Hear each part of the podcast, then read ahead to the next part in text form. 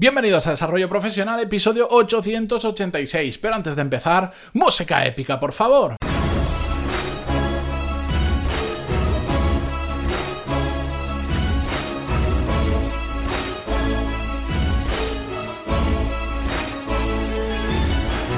Muy buenos días a todos y bienvenidos a Desarrollo Profesional. Yo soy Matías Pantaloni y en este podcast hablamos sobre todas las técnicas, habilidades, estrategias y trucos necesarios para mejorar cada día en nuestro trabajo.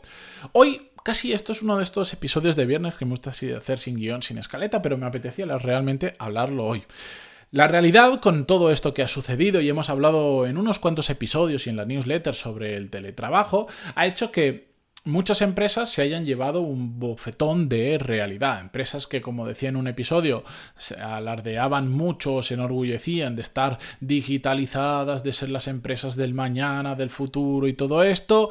Llega un problema que hace que todos tengamos que teletrabajar y resulta que ni siquiera la gente de, esa empresa tenía el equipo necesario para teletrabajar porque ni siquiera usaban portátiles o si usaban portátiles tienen unos sistemas de servidores que no les permiten conectarse en remoto ya, ya, ya hablamos de todo eso. La cuestión es que esta bofetada de realidad para una gran mayoría de empresas, que podríamos pensar que solo sucede a las empresas pequeñas con poquitos recursos, que es más entendible que si tienen pocos recursos, pues, pues al final em, eh, no, no puedas invertir en determinadas cosas, pero es que no es así. La realidad es que esto ha pillado sobre todo y a quienes más ha afectado ha sido a grandes organizaciones que aunque tienen recursos de sobra, pues no estaban preparadas para todo esto y, les ha pillado muy por sorpresa y una cosa es organizar a cinco personas, otra cosa es organizar a cinco mil cuando el tiempo apremia. La cuestión es que muchísimas de estas empresas que han recibido esa bofetada de realidad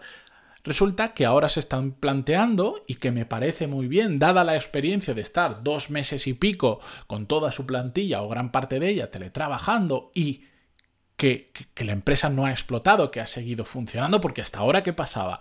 El teletrabajo parecía una cosa que venía de Estados Unidos, que solo era viable para empresas como, yo que sé, tecnológicas como Google, Facebook y, y no sé cuántas más, o para startups muy pequeñitas, y estos dos meses y pico nos han demostrado que no es así, que se puede teletrabajar perfectamente si se hace bien, por supuesto, y se tiene a las personas adecuadas para ello, que no todo el mundo está preparado para el teletrabajo y por lo tanto, si tú quieres que tu empresa sea, por ejemplo, trabajo 100% en remoto, tienes que contratar personas que estén eh, preparadas para trabajar 100% en remoto, pero bueno, que me lío.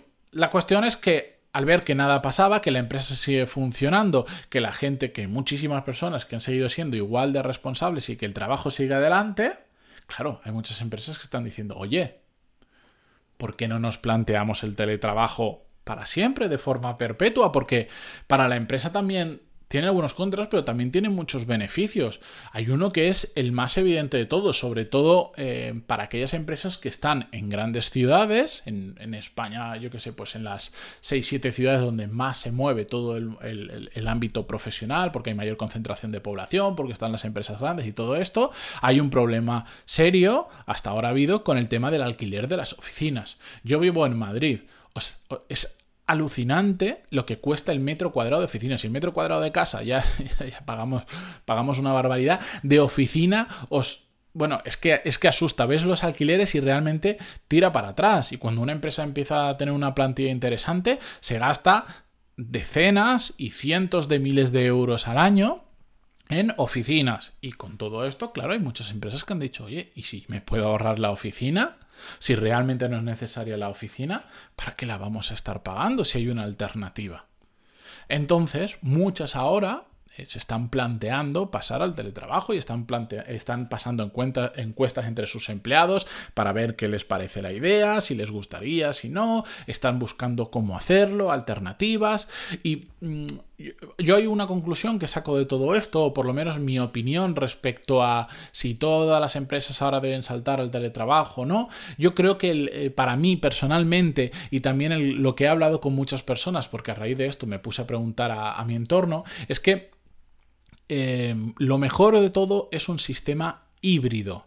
Es decir, que haya una oficina donde tú puedas ir para determinadas cosas que sí se hacen mejor en persona. Por ejemplo, hay determinadas reuniones que yo prefiero tenerlas en persona. Que aunque hoy haya todos los medios del mundo, eh, hacer una videollamada nunca me aporta exactamente lo mismo que si lo hacemos en persona, por diferentes motivos que ahora no vamos a entrar. O hay determinadas cosas que se, que se hablan mejor en persona que, que, con la distancia y que con la tecnología y que si encima internet no se conecta bien, la gente se cae, no le escuchas bien, se ve borroso, bueno, un rollo.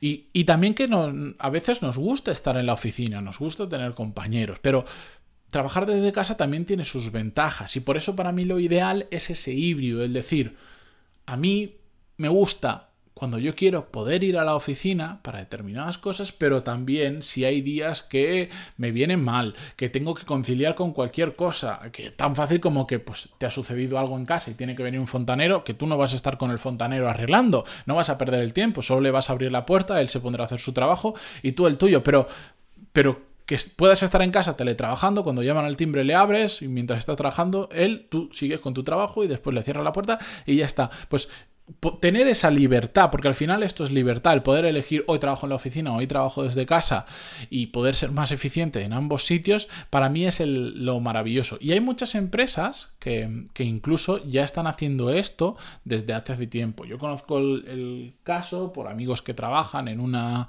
en una gran consultora aquí en Madrid, una de las cuatro de las Big Four que le llaman, que ellos desde hace ya, no sé, seguro que más de dos años están, tienen ese formato. Han reducido el tamaño de la oficina porque instan mucho a sus trabajadores a que lo hagan desde casa. Y de hecho les dan total libertad si quieren trabajar desde casa, quieren ir a la oficina, lo que sea. Y de hecho si van a la oficina la mayoría ya no tiene despacho ni nada.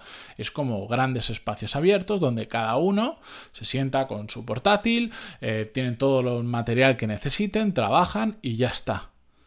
Pero han creado ese sistema híbrido y eso para los empleados es mucho mejor y también para la empresa, porque mm, primero el dar ese beneficio a los empleados, que una gran mayoría de personas, si tú le dices te permito venir a la oficina o teletrabajar como a ti te dé absolutamente la gana, a la gran mayoría de personas le gusta esa libertad y por lo tanto hace que la empresa sea un poquito más atractiva para trabajar en ello. Y la empresa además se ahorra mucho dinero en oficina consigue atraer talento que de otra forma no conseguiría, tal vez, o dar ese puntito extra más allá del sueldo, que es esa libertad de trabajar desde donde quieras, que es muy valorada, pero es que además se ahorra una pasta en oficina. Y esto es importante, parece que no, pero en momentos, sobre todo ahora, que viene esta pequeña crisis, pequeña o gran crisis económica, ya el futuro nos lo desvelará, mm, donde hay que mm, recortar, donde hay que minimizar gastos, a muchas empresas le va a venir genial que en lugar de necesitar una, una oficina de 5.000 metros cuadrados, por decirlo, pues ahora solo necesite de